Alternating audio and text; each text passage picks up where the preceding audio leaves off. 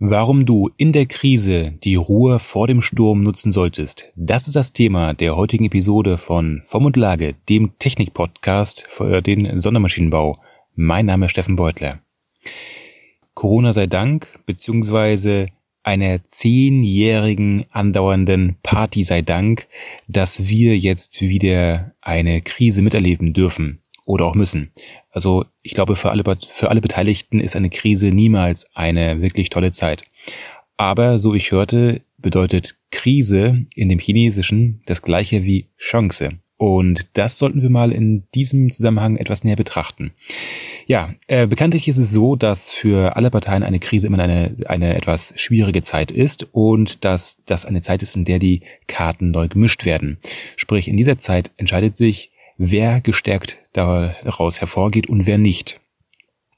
Und eins ist schon mal sicher, unsere Zombie-Unternehmen werden es wahrscheinlich nicht werden. Ähm, sodass die gesunden Unternehmen, also die Unternehmen, die, die ohnehin gesund arbeiten, gesund sind, jetzt die Möglichkeit haben, ähm, Unternehmens- bzw. Marktanteile entsprechend wieder zu gewinnen. Aber das geht natürlich nicht von heute auf morgen, denn das muss von langer Hand her eigentlich geplant werden bzw. erarbeitet werden.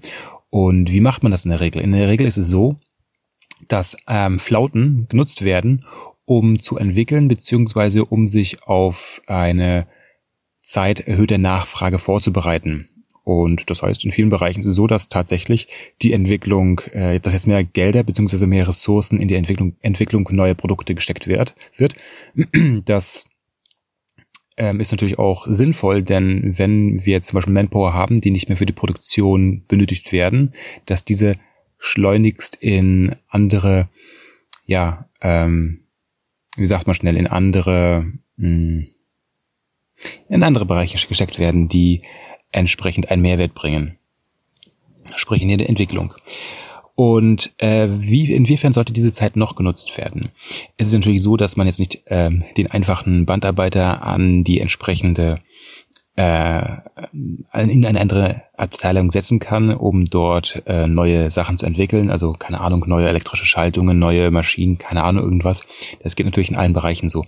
Aber das ist jetzt der Moment, in dem man natürlich erstens mal die Überstunden abfeiert, beziehungsweise ein äh, gewisses Kontingent an Minusstunden aufbaut, um für boomende Zeit natürlich genügend Puffer zu haben, um auch noch äh, arbeiten zu können, um weiter produzieren zu können, ohne dass die Leute entsprechend nach Hause geschickt werden müssen, weil sie ihre Konten schon überreizt haben, sondern es ist auch die beste Möglichkeit, jetzt die Belegschaft entsprechend ähm, weiterzubilden, auszubilden, dahingehend, dass sie neue Techniken und Möglichkeiten kennenlernen, die sie für die zukünftige Arbeit benötigen sprich, dass diese weitergebildet werden.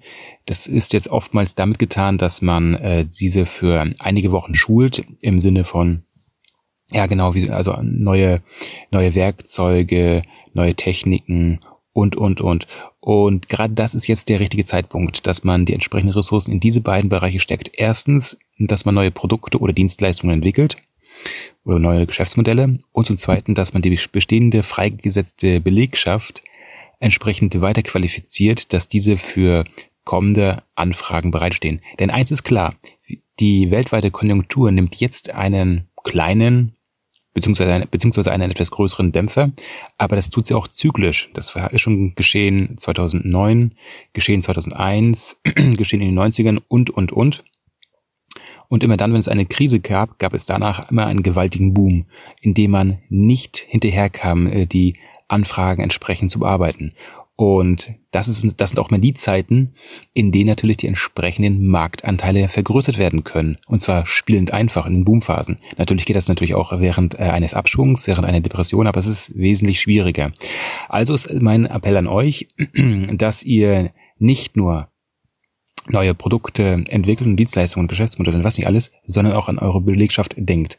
Und jetzt ist natürlich auch die Sache, dass man sagt, na, Moment mal, das ist jetzt ein bisschen schwierig, ähm, unsere Belegschaft entsprechend weiterzubilden bzw. weiter zu qualifizieren, denn ähm, es dürfen sich ja nur x Leute in einem Raum befinden und äh, jemand extern einzuladen, ist auch schwierig. Ja, wir leben aber in einer neuen Zeit, in der auch die Digitalisierung in dem Weiterbildungssektor eingehalten hat. Und jetzt hier nochmal kleine Werbung an mich selber. Ich selbst schule ja verschiedene Unternehmen bzw. Beraterunternehmen im Bereich des Toleranzmanagements, wie man dahingehend Kosten sparen kann. In allen Facetten von SPC über ähm, arithmetischer und statistischer Toleranzanalyse bis hin zur Messsystemanalyse und Prüfprozesseignung.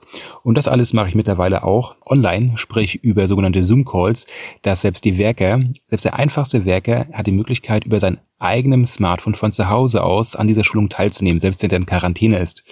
Und das ist jetzt zum Beispiel auch mal so eine Idee an dich, dass du, dich überleg, du, dir überlegst, wie man die eigenen internen Prozesse dahingehend neu strukturieren kann, um so wesentlich flexibler zu sein, auch in solch einer neuen Krise, die durch, ähm, in diesem Fall durch ein Virus ausgelöst wurde. Dementsprechend nimm was mit aus dieser Episode, wünsche dir viel Spaß und mach was draus.